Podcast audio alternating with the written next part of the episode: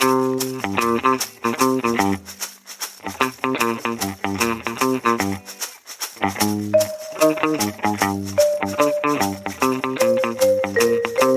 heute schon morgen wäre.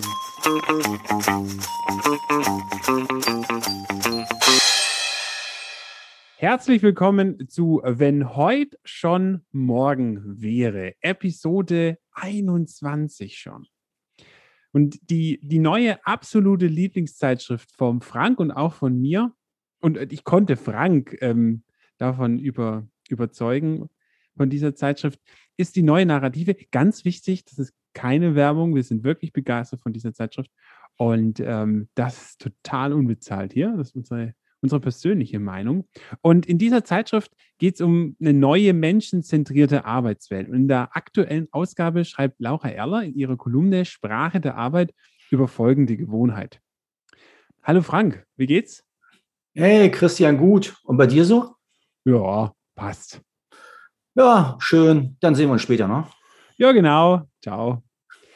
Also, geht gar nicht, ja, geht gar nicht, finden wir, findet auch sie und wir geben ihr da total recht. Und heute ist sie bei uns und wir sprechen über die Macht der Sprache bei der Arbeit. Herzlich willkommen, Laura Erler. Ja, hallo. Hi, Laura. Schön, dass du bei uns bist. Hallo, Frank. Wir steigen. Hallo, Christian, ganz kurz einmal reingequatscht, dass ich dich auch einmal begrüße. Und genau, wir machen es gerne mal besser, ne? Ja. Wir checken ein Laura, wie geht's dir heute? Ja, hm, gut. nee, ähm, jetzt mal im Ernst. Ähm, ich bin ein bisschen müde, weil ich ziemlich viel diese Woche gemacht habe und äh, mich ehrlich gesagt freue aufs Wochenende, wo ich dann einfach mal nichts tun kann. Aber ansonsten bin ich ganz guter Dinge.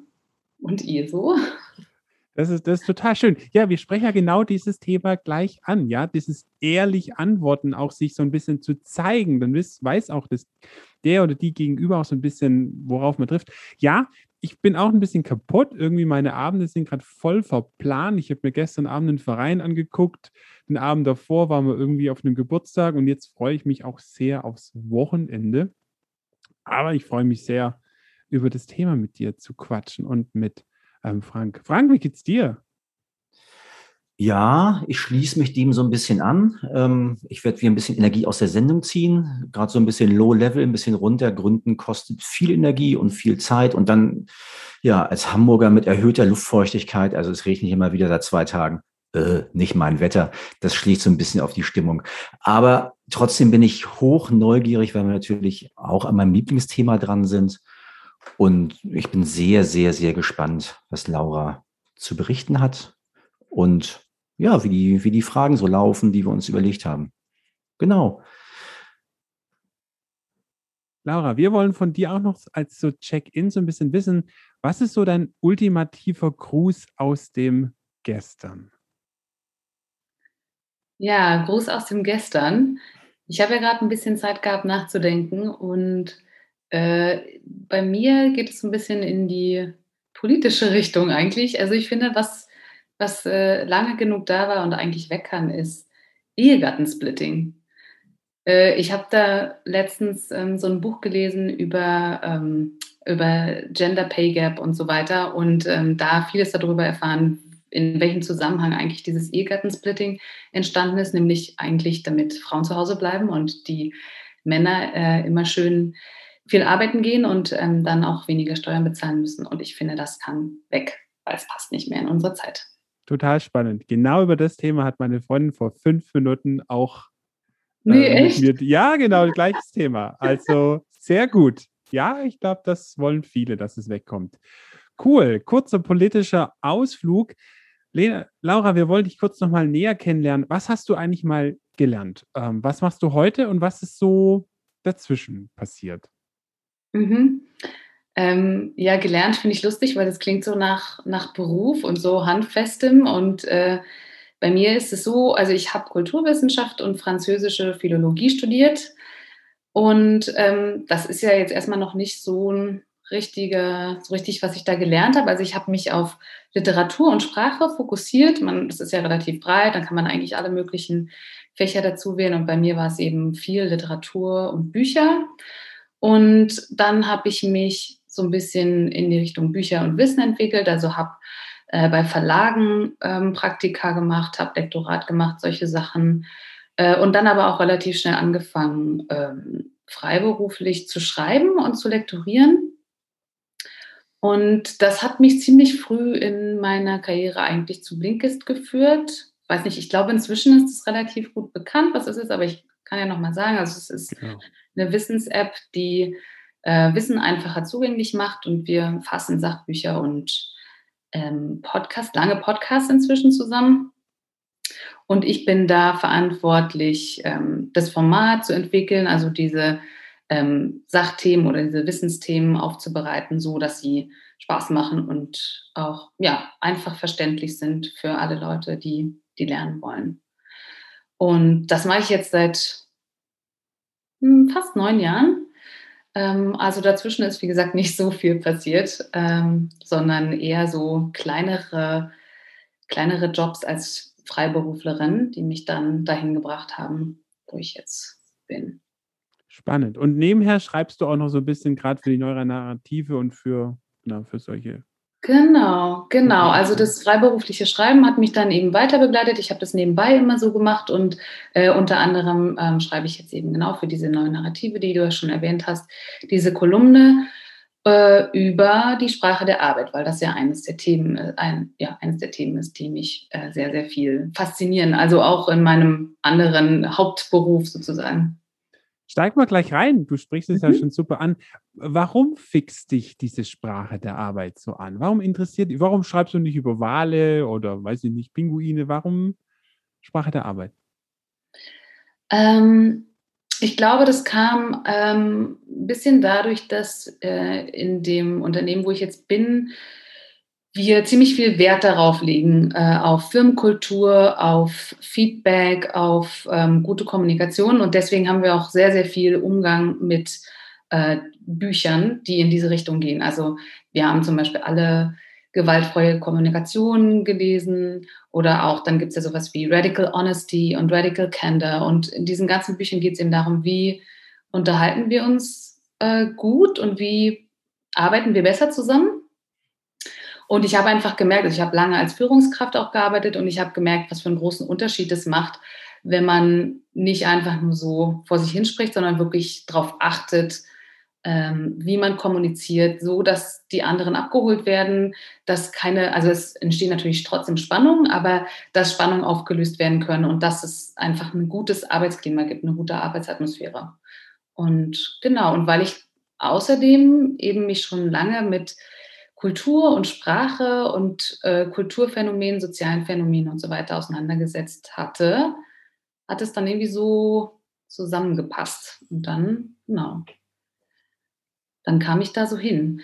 Und ich habe dann bei der neuen Narrative Gründung, habe ich auch am Anfang so ein paar Essays geschrieben, aber dann war ziemlich klar, dass diese Sprache einfach was sein wird, was wir zu einer Kolumne machen wollen, weil es einfach immer wieder Themen gibt, die, äh, die auseinandergenommen werden können eine Frage zu deiner Zeit als, als Führungskraft. Hast du da gemerkt, dass, dass durch diese andere Sprache sich was verändert?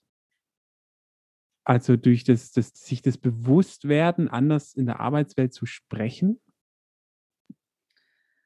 Hm, es ist schwer zu sagen, weil ich das von Anfang an schon so viel gemacht habe. Aber ich würde schon sagen, dass es bestimmte Sachen gibt, die, äh, die sich dann verändert haben. Also dass Leute einfach wirklich anders reagieren und dass sich Sachen dann auch verändern, weil es gibt ja viele Dinge, wo man ähm, in Unternehmen oft darüber redet, ja, wir müssten das irgendwie mal anders machen, aber es passiert eigentlich nichts. Und erst dann, wenn man wirklich selbst was verändert, dann stößt man eigentlich was äh, an oder setzt was in Gang.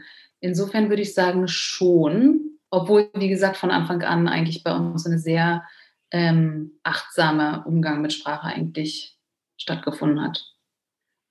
Das ist ein, ich gehe da einmal ganz kurz rein, Laura, weil es mir natürlich total anfixt. Also es ist ja so ein bisschen auch mein, mein Case, in dem ich unterwegs bin und so wahnsinnig viel merke. Also ich würde es ja in, in Verbindung mit einer Psychological Safety setzen, dass daraus tatsächlich eine Sicherheit entstehen kann, wenn wir uns denn sprachlich auch ein Stück weit du hast es eben so schön gesagt, achtsamer verhalten und einfach auch so ein bisschen die Bedürfnisse meines oder unserer Gegenüber in den, in den Fokus nehmen. Und ich glaube, dass dadurch eben tatsächlich genau das passiert, was du beschreibst, nämlich einfach auch eine tiefere erstmal Beziehung und damit natürlich einfach auch eine, andere Form der Zusammenarbeit, auch über Hierarchieebenen hinweg. Also wenn du sagst, Vorgesetzte, ähm, wo wir dann ja einfach auch ganz deutlich sagen, muss ich eigentlich Angst davor haben, wenn ich denn als Vorgesetzter bedürfnisorientiert kommuniziere? Hm, nee, also ich würde sagen, klar, wenn man jetzt, man muss schon aufpassen, dass man natürlich nicht zu viele Emotionen äh, aufpiekt, ne, wie in so einem Wespennest. Ähm, also natürlich sollte man jetzt nicht unbedingt ähm, man darf ja auch nicht so kumpelhaft oder sowas sein, dass man jetzt wirklich nur ähm, den ganzen Tag über die Gefühle spricht. Aber es ist ja nachgewiesen äh, in der Wissenschaft, dass Gefühle und Bedürfnisse zu äußern immer gut ist, ähm, wenn man miteinander redet, weil einfach dann Empathie hergestellt werden kann. Und deswegen braucht man eigentlich keine Angst haben, weil es was tiefst, zutiefst Menschliches ist, dass wir ähm, mit anderen Leuten mitfühlen, wenn sie uns mitteilen, was sie brauchen. Und das ist ja, damit ist ja jetzt nicht so was gemeint, dass man jetzt sagt, hm, ja, ich will aber, dass du mir mehr Geld gibst oder so, sondern damit sind ja wirklich Bedürfnisse gemeint, die alle Menschen miteinander teilen. Ne? Also jeder Mensch strebt nach Anerkennung, jeder Mensch strebt nach Zusammenarbeit mit anderen, jeder möchte ähm, als Individuum und als Gruppenmitglied ähm, anerkannt werden oder behandelt werden. Das, das haben alle Menschen ähm, gleich. Das heißt, wenn man ein Bedürfnis jemand anderem mitteilt, dann wird die Person und man es vernünftig macht und nicht vorwurfsvoll zum Beispiel, dann wird die andere Person sofort sagen, ah ja, okay, das kenne ich auf jeden Fall auch. Und ich glaube, dass das in allen Kontexten geht, ähm, also auch zwischen Leuten, die vielleicht ein leichtes Machtgefälle haben, sind trotzdem noch Menschen. Total. Und du hast es gerade nochmal so schön gesagt, also gerade im Arbeitskontext geht es ja um eben dieses Thema Anerkennung und ich würde davor sagen, wenigstens gesehen werden. Und wenn wir das einbauen, das auch in Kommunikation einbauen, dann haben wir, glaube ich, schon mal einen ganz großen Schritt nach vorne gemacht. Auf jeden Fall.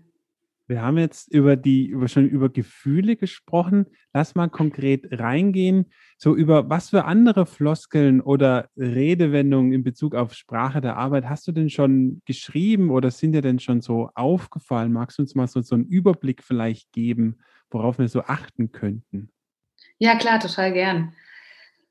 Ähm, also angefangen hat es, äh, habe ich die, die Kolumne mit einem Einstiegsartikel über Pronomen. Also es ging wirklich ganz, ganz klein los, ähm, wo ich mir angeguckt habe, ich glaube, ich hatte es eben schon kurz erwähnt, also dieser Satz, äh, ja, wir müssten mal oder man, man, man muss doch jetzt mal das und das in aller Deutlichkeit sagen, was ja Politiker auch gerne oft machen. Ähm, oder wir müssen uns darum kümmern. Und es ist mir aufgefallen, weil in diesen Situationen immer gar nicht so richtig klar ist, wer ist das eigentlich? Wer ist Mann? Wer ist wir? Und eigentlich versteckt sich dahinter so ein bisschen, ich will das nicht. Ich möchte, ich möchte, dass sich jemand darum kümmert, aber es soll eigentlich nicht ich sein. Also sage ich lieber Mann. Oder ähm, wir müssen noch das und das machen, weil ich möchte gerne die Verantwortung dafür abgeben. Und ähm, da, also da gibt es extrem viel, also da, da sind mir so viele Sachen aufgefallen, ähm, die viel in so Büros und Arbeitskontexten gesagt werden. Ähm, und dann aber auch umgekehrt, dass oft, ähm, also ich wird auch oft benutzt, aber dann eher so, ich habe das damals in dem Artikel Superheldinnen ich genannt, weil das ist so ein bisschen, ich habe das Projekt so und so geschafft oder ich habe diese Präsentation gemacht, obwohl es dann eigentlich mehrere Leute sind. Also da muss man total aufpassen, finde ich, welche, welche Pronomen man verwendet. Und dann gibt es ja auch noch dieses ganz klassische, ähm, das auch aus der gewaltfreien Kommunikation kommt, dieses, ähm, dass viele Leute sagen, du äh, hast mir nicht geholfen oder du bist daran schuld, dass es mir jetzt so und so geht. Und da sagen ja auch viele Kommunikationsexperten, wie zum Beispiel ähm, der Schulz von Thun, der diese Miteinander-Reden-Reihe geschrieben hat, dass es eigentlich besser ist, in Ich-Botschaften in diesem Fall zu sprechen und zu sagen, ähm, zum Beispiel, ich habe an den letzten drei Abenden bis 23 Uhr an unserer Präsentation gearbeitet und ich hätte Hilfe gebraucht kannst du bitte die Folien morgen feinschleifen oder so. Also, dass man einfach ähm, darauf achtet, wann geht es darum, was ich wirklich möchte und wann meine Bedürfnisse im Vordergrund stehen und wann geht es darum, dass ich auch Verantwortung übernehme und wann ist es wirklich ein Wir, also wann kann ich wirklich für alle sprechen. So, das war ein Thema. Und dann eines meiner Lieblingsthemen ähm, ist dieses äh, Sorry sagen ähm, oder Leute, die sich ständig entschuldigen. Also ich kriege ungefähr alle zwei Tage eine E-Mail, ja, sorry, dass die E-Mail so spät kommt, habe ich nicht geschafft oder so. Und das habe ich mir auch mal genauer angeguckt, warum wir das eigentlich machen. Warum sagen wir so viel sorry, so ein hingeworfenes? Ähm, manchmal sind es Sachen, für die wir gar keine Entschuldigung sagen brauchen, weil wir können eigentlich nichts dafür. Zum Beispiel, ähm, ja, sorry, ich kann leider nicht zu deiner Party kommen. Wieso eigentlich leider? Also wenn man was anderes vorhat und wenn man dazu auch steht, dass man was anderes vorhat, braucht man eigentlich sich nicht entschuldigen. Und ähm, dann kann man eher ehrlich sagen, nee, ich habe da was anderes vor oder ich möchte was anderes machen. Mir ist wichtig, dass ich an dem Freitag zu Hause sitze und mich ausruhe und ich kann da nicht kommen. Aber sowas.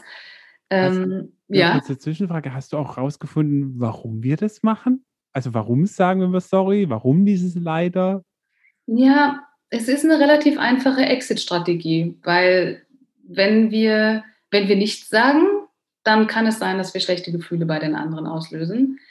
Wenn wir sagen, ich möchte da was anderes machen, dann kann es natürlich passieren, dass die andere Person sich auch irgendwie äh, vernachlässigt fühlt oder so.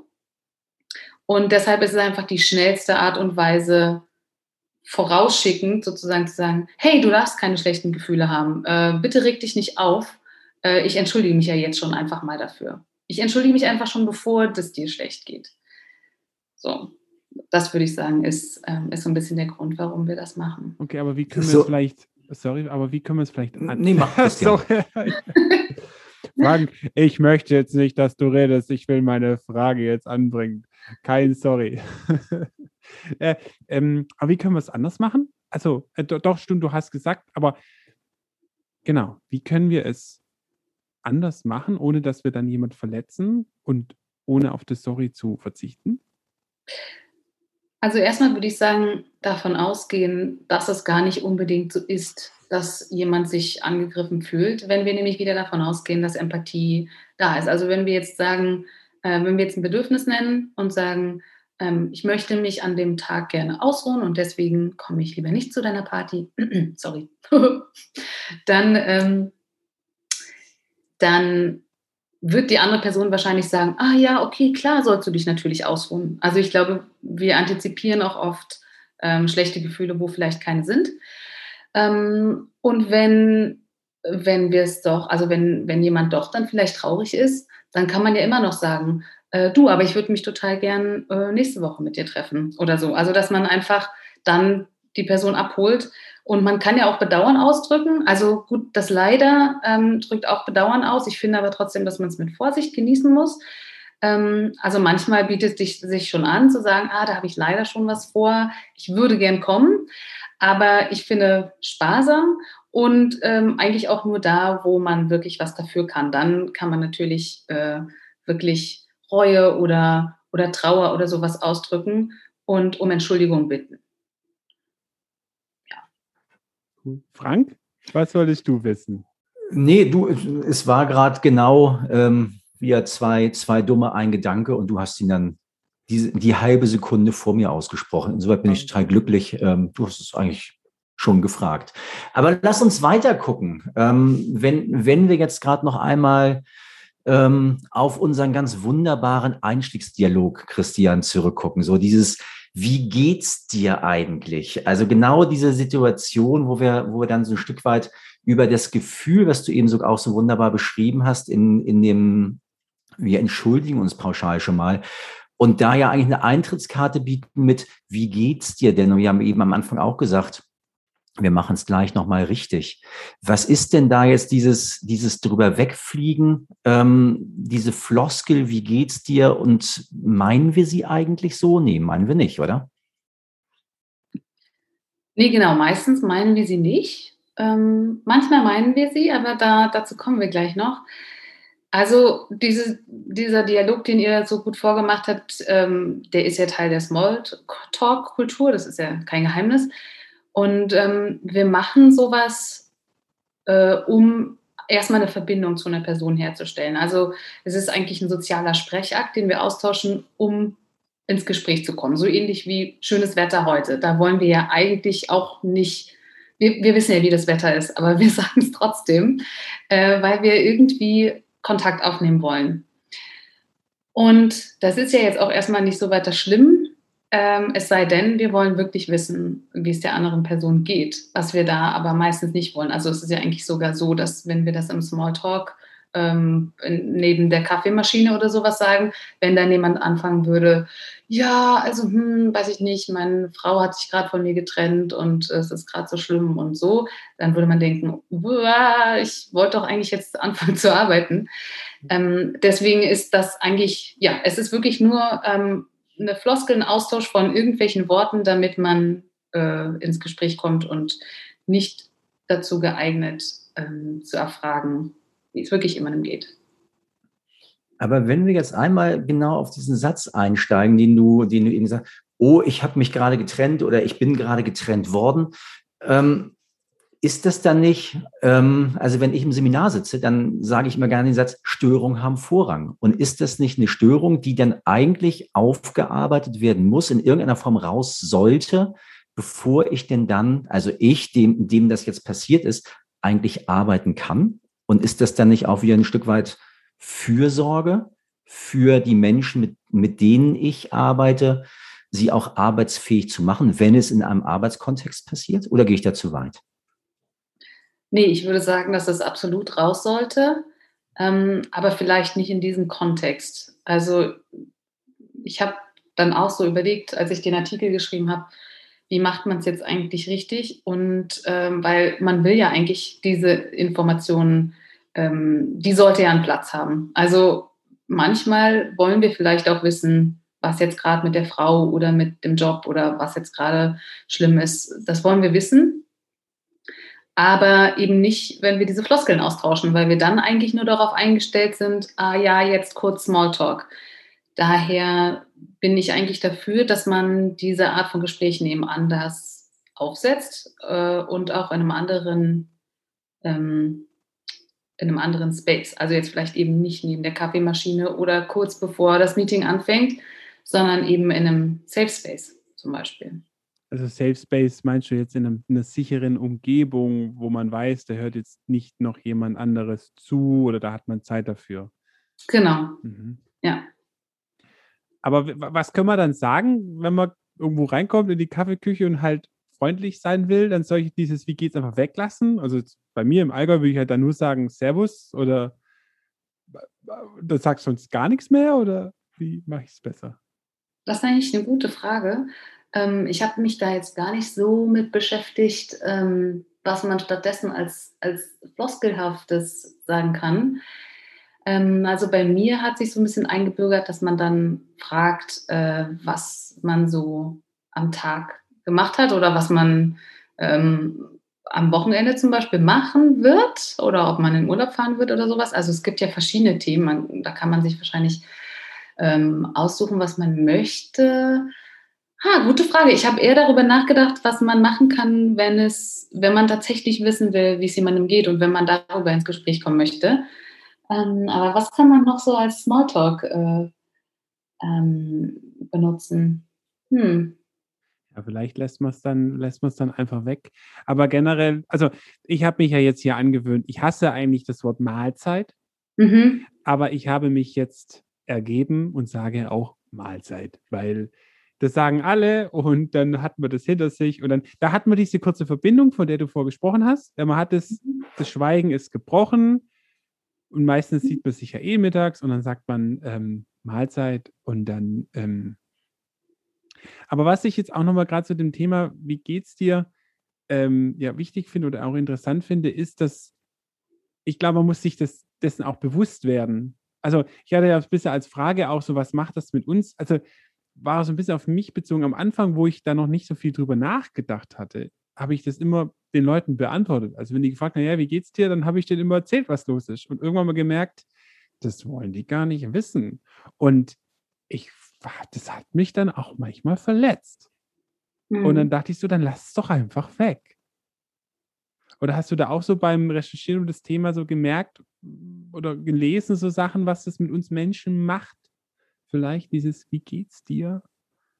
Ähm, ja, das ist ganz interessant, dass, dass du sagst, dass es tatsächlich was mit dir gemacht hat. Ich glaube, es gibt viele Leute, die es gar nicht bemerken, wo es wirklich einfach diese reine Konvention ist. Also ähm, vor allem im, im, englischsprachigen Kontext ist ja dieses How are you noch viel, viel floskelhafter. Also da darf man wirklich gar nichts anderes als good drauf antworten and you, weil es einfach nur, es ist eben nur diese, diese Platte, die man abspielt, weshalb ich auch glaube, dass da gar nicht so viele Leute sich auf, auf den Schlips getreten fühlen würden, wenn, wenn das keiner so genau wissen will. Aber wenn jemand sich mitteilen möchte, ich glaube, dann ist es ein Problem. Also wenn, wenn es wirklich, wenn man denkt, okay, gut, da fragt mich jetzt jemand, wie es mir geht und ich hätte jetzt das Ventil, ich könnte mich jetzt jemandem mitteilen und ich könnte das äh, vielleicht mit jemandem besprechen und mir ist es auch wichtig, mit jemandem darüber zu reden, dass es mir gerade schlecht geht, dann ist es blöd und dann wäre es gut, wenn es einen anderen Rahmen gibt, weil ähm, tatsächlich, naja, Menschen suchen Empathie. Das ist eben auch ähm, ein Bedürfnis. Und ich denke auch, dass es jetzt in der Arbeitswelt immer mehr ähm, passieren sollte, dass wir auch Persönliches teilen. Also da gibt es ja auch unterschiedliche Meinungen. Manche sagen auch nein, Emotionen haben am Arbeitsplatz nichts verloren. Aber ähm, ich denke, das kann sich auch und sollte sich vielleicht auch ändern. Ähm, und wenn man jetzt ähm, ja, wenn man jetzt sozusagen in diesem Kontext abgewiesen wird, wäre mal interessant äh, zu gucken, was passiert, wenn man sagt, ähm, das ist jetzt vielleicht nicht der günstigste Augenblick, aber vielleicht können wir darüber später reden, weil ich würde dir gerne was erzählen. Und dann merkt die andere Person, ah, okay, wir sind aus dem Floskelbereich raus, hier will jemand mit mir sprechen und dann kann man vielleicht einfach wirklich für später irgendwas Vertrauensvolles aufsetzen. Glaubst du, ein Unternehmensklima würde sich verändern, wenn wir wirklich da ehrlicher werden und uns manchmal öffnen und wirklich auf dieses Wie geht's dir ehrlich antworten in so einem Safe Raum oder Room, wie du vorgesagt hast? Auf jeden Fall, glaube ich auf jeden Fall. Ähm, erstens, weil man dann durch diese menschliche Ebene ähm, ja viel, viel mehr Vertrauen auch in anderen Sachen aufbauen kann. Also für viele Arbeitsprozesse ist ja Vertrauen wichtig. Und ich glaube, wenn man solche auch mal persönlichen Sachen vielleicht mit jemandem teilen kann, dann und wir Tabus brechen, weil es geht ja auch bei dieser Wie geht's Frage geht es ja auch ein bisschen darum, dass äh, Schwäche oder Krankheit oder Unwohlsein ist gesellschaftlich bei uns auch tabuisiert, Tod und so Krankheit sind alles Themen, die wir nicht gerne ansprechen. Und wenn wir das aber tun, ähm, dann schaffen wir ein Arbeitsklima, wo mehr Vertrauen herrscht, wo wir uns besser kennen.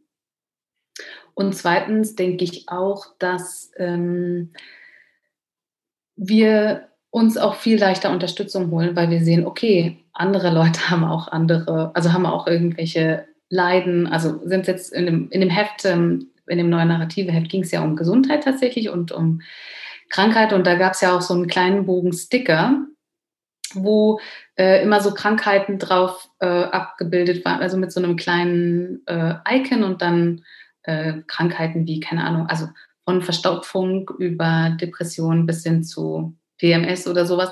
Und dann kann man die sich ankleben. Und ich fand das irgendwie eine ganz niedliche Idee, diese Vorstellung, weil man dann einfach sieht, ah, okay, da sind noch andere, die haben auch Verstopfung oder so. Und dass man dann, ähm, ja, einfach durch diese menschliche Ebene wird es viel ähm, entspannter, kann ich mir vorstellen, und viel ähm, angenehmer mit, mit den Menschen auch mitzufühlen. Und dann gibt es auch weniger Gerangel und weniger Spannung, glaube ich. Ich finde, es ist ein riesengroßes Kulturthema, wenn ich da einmal reingehen darf. Es ist ähm, genau das, was du, was du jetzt beschreibst. Also Dinge in eine Besprechbarkeit zu ziehen, um damit einfach auch für einen Austausch zu sorgen und zu gucken, was ist denn wirklich gemeint? Also wenn, und letztlich geht es um Orte, ähm, wo ich es ansprechen kann. Und ein Ort für mich ist ja immer, also wenn ich in Unternehmen gehe, wenn ich in Teams gehe, gibt es halt immer einen Morgen, ähm, egal ob es ein Workshop oder ob, ähm, ob es jetzt einfach nur eine, eine kleine Fortbildung ist. Und es startet halt genau mit diesem Satz, wie geht's dir? Ist die erste Frage, die ich stelle, so wie, und meine damit, wie bist du angekommen? Und häufig kommt dann ja, wir kommen ja, vital und, und, und natürlich ausgeruht zur Arbeit und antworten einem, es geht mir gut, genau das, was wir oben hatten. Und für mich heißt es dann immer, gut ist kein Gefühl, kann ich ein Gefühl von dir haben. Also um genau da tiefer einsteigen. Christian lacht jetzt schon so ein bisschen, ähm, weil das, weil das so gut kennt, weil wir uns in dem Kontext ja auch noch mal kennengelernt haben. Und der hat auch immer diese Frage, gut ist kein Gefühl, kann ich es bitte ein bisschen genauer kriegen und damit überhaupt einen Rahmen zu schaffen, einen Ort zu schaffen. Und wenn ich es moderiere, dann kann ich ihn, kann ich den Ort auch halten. So und kann eben genau das, was ich eben gesagt habe, Störung zulassen. Ich glaube, es ist ein riesengroßes Kulturthema in Unternehmen, diese Orte zu schaffen und eben nicht alles auf die professionelle Metaebene zu ziehen, sondern wirklich in Anerkennung zu gehen. Menschen sind die, die Bedürfnisse haben und die du während der Arbeitszeit ja nicht ausschalten kannst. Auf jeden Fall. Und da, da braucht Christian auch gar nicht so zu lachen, weil ähm, das ist tatsächlich auch einer, einer von den Punkten, die ich dann ähm, in dem Artikel ja auch recherchiert habe oder nachgedacht habe, wie kriege ich Leute dazu, das zu sagen? Weil natürlich lädt dieses Wie geht's dir, lädt halt dazu ein. Ich kann einfach sagen, gut oder schlecht. Und es gibt dazu eine formelhafte Antwort und ich benutze sie höchstwahrscheinlich. Und deshalb ähm, habe ich vorgeschlagen in dem Artikel, dass man sich eben andere Formulierungen überlegt, die so eine reflexhafte Antwort nicht zulassen. Ähm, also wenn man jetzt sagt, also es gibt ja auch dieses, äh, diese, diese Praxis des, des Meeting-Check-ins, ähm, wo man dann fragt, wie bist du da? Und das ist so ähnlich, wie du gemeint hast. Da kann es aber auch oft passieren, dass jemand dann einfach sagt, gut. Wenn man allerdings ähm, offene Fragen stellt, wo man nicht mit gut oder schlecht antworten kann, dann geht das nicht mehr. Zum Beispiel, was beschäftigt oder belastet dich zurzeit? Dann muss man sich ja was ausdenken. Man kann dann natürlich immer noch ausweichen oder sagen, ja, ach, die Arbeit ist gerade zu stressig oder so oder ich habe gerade Probleme damit und dann abbrechen. Aber dann ist es ja okay, weil dann, ähm, hat, dann hat man signalisiert, ich möchte darüber jetzt nicht sprechen. Oder man kann äh, wenn jemand so dann doch noch relativ knapp antwortet, dann kann man ja noch nachbohren und sagen, ja, ich weiß ja, dass du jetzt gerade das und das hast, ähm, wie läuft es denn jetzt damit? Naja, und dann kann sich eben so ein Gespräch wirklich ergeben und dann kann man wahrscheinlich tiefer reingehen, als wenn man eine Frage benutzt, die eben so generisch ist, wie, wie geht's? Spannendes Thema, aber wir würden gerne noch kurz wissen, kannst du uns so eine kurze Sneak Preview geben? Was sind denn so kommende Themen, über die du gerade nachdenkst oder schreiben möchtest, was dir vielleicht gerade in letzter Zeit ziemlich auffällt, wenn es um Sprache der Arbeit geht oder bei der Arbeit? Ähm, ja, also wir hatten das ja schon äh, kurz, glaube ich, vorhin irgendwann mal angesprochen. Äh, ich habe es aber noch nicht in den Artikel verpackt äh, dieses Aber sagen. Das ist ja so ein Klassiker. Ähm, und das kennen inzwischen auch schon viele und achten darauf, aber es kommt trotzdem extrem oft vor. Und äh, irgendjemand hat letztens zu mir gesagt, das habt ihr auch irgendwo gehört, ich habe es jetzt vergessen, von wem es ist, aber ähm, dieser Satz, vor dem Aber steht meistens die Lüge. Und ein Beispiel ist eben dieses, ich will mich ja nicht einmischen, aber okay, ich will mich auf jeden Fall einmischen. Oder wenn man sagt, ich verurteile dich nicht, aber dann heißt es auf jeden Fall, ich verurteile dich. Und ähm, das stimmt auch in der Arbeitswelt, finde ich, dass man durch die Verwendung von aber oft alles, was danach kommt, äh, komplett kaputt macht, wenn man davor eben schon was gesagt hat. Also zum Beispiel, wenn man das Feedback gibt, ich fand deine Präsentation gut, aber mir haben die Beispiele gefehlt, dann merkt sich die Person eigentlich nur, mir haben die Beispiele gefehlt. Und dieses, ich fand die Präsentation gut, kommt eigentlich als ähm, unauthentisch rüber. Und was man ja stattdessen eher machen sollte, ist und sagen. Ähm, und dann kommt eben raus, ich mochte deine Präsentation und ich hätte mich noch mehr gefreut, wenn noch mehr Beispiele gewesen wären. Und dann ist quasi beides gleichwertig. Also das, das wäre so positiv. ein Thema. Ja, das wäre so ein Thema. Ähm, Und überhaupt so richtig Feedback geben ähm, wäre auch nochmal ein Thema, weil das auch, ähm, also es ist ein großes New Work-Thema und äh, viele bemühen sich auch langsam äh, viel Feedback zu geben, aber oft ist es dann so was Formelhaftes, so, ähm, ja, man soll äh, Feed Feedback-Sandwich geben, also ein positives, ein negatives und dann wieder ein positives. Und das ist aber auch, dass dieses Floskel- und Formelhaftige macht es eben dann immer zunichte, weil es dann eigentlich nicht gut rüberkommt. Und ähm, ja, das wäre auch noch so ein Thema, was ich gerne nochmal machen würde. Also wie, wie gibt man gut konstruktives Feedback ähm, anstelle von, ähm, ja, hast du gut gemacht oder so. Also das, das bringt einem ja nichts. Dann weiß man ja nicht, was man jetzt, ähm, was man jetzt wirklich gut gemacht hat und woran man weiterarbeiten kann. Ähm, ja, das wären so, das wären so ein paar Sachen. Eine Frage über das Thema Feedback. Könnte man auch mal einen Podcast machen? Oh, ich habe gerade gelauscht und dachte, wow, ich könnte jetzt über jedes Thema könnte ich einsteigen, weil, weil es mir tag, wirklich tagtäglich begegnet und genau in der Brisanz. Und mhm. Christian, du kennst ja schon, kein, kein Thema ohne Lernen und Schule. Es ist, ähm, kommt immer. Und genau diese Aber-Sätze bringen wir Kindern schon in der Schule bei. Ähm, mhm. Feedback auf ein Referat, Feedback auf eine Präsentation. Ich sag erst was Positives und dann kritisiere und dann hast du das Aber schon eingebaut.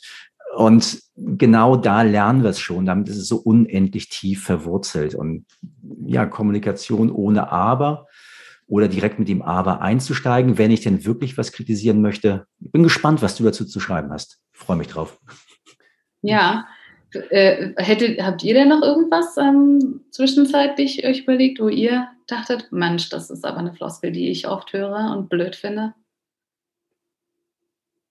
Boah, nee, aber ich fand dieses, was du vorgesagt hast, das mit dem Mann, mhm. das war mir noch nie so bewusst.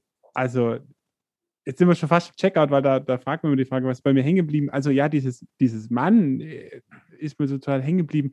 Boah, aber da müsste ich noch mal überlegen. Es gibt so viele Sachen, die man einfach gewohnt ist. Mhm. Und wo man ja. schon gar nicht mehr drüber nachdenkt.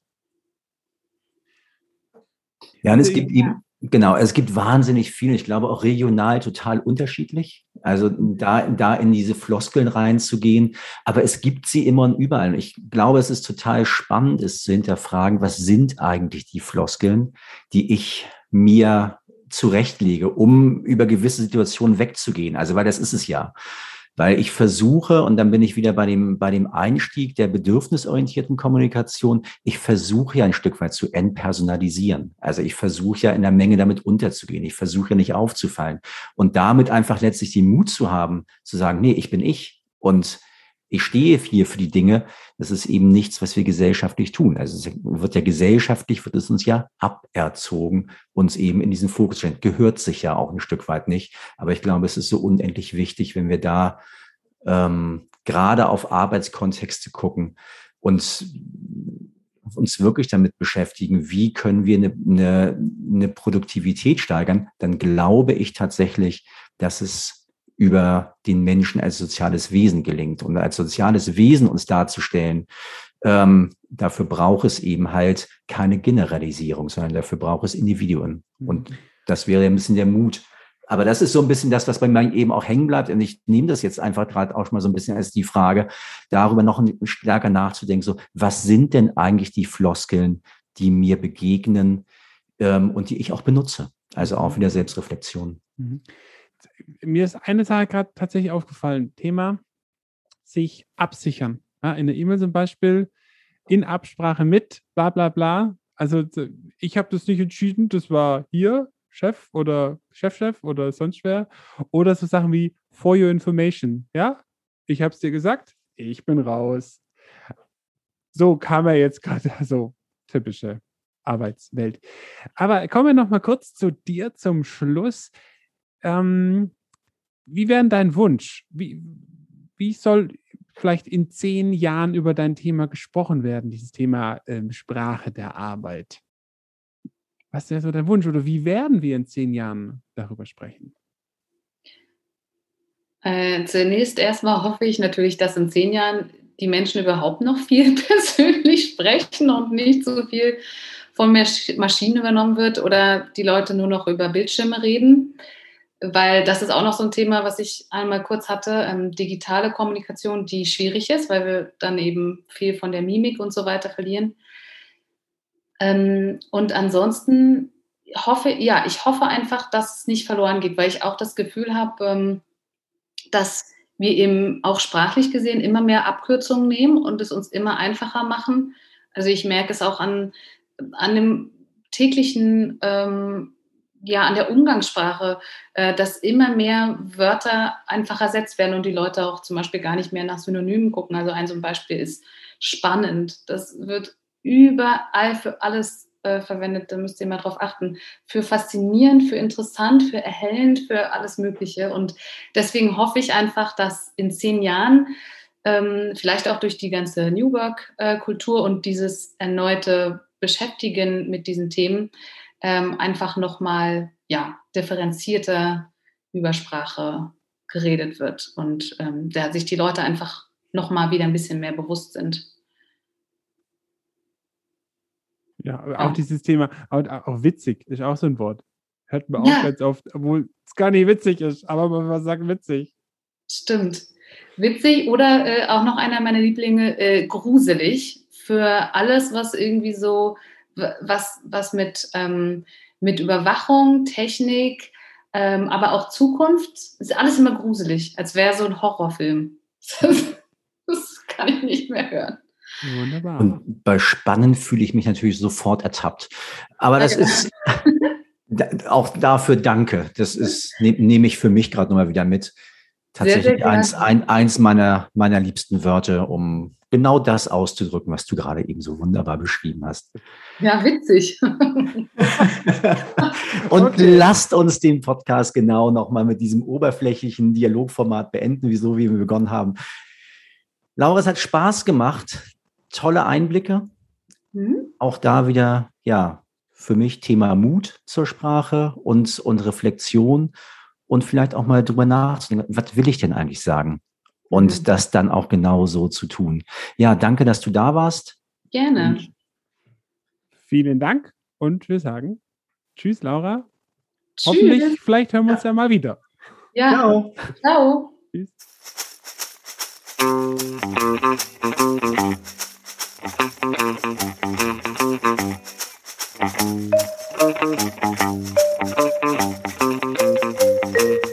Wenn heute schon morgen wäre.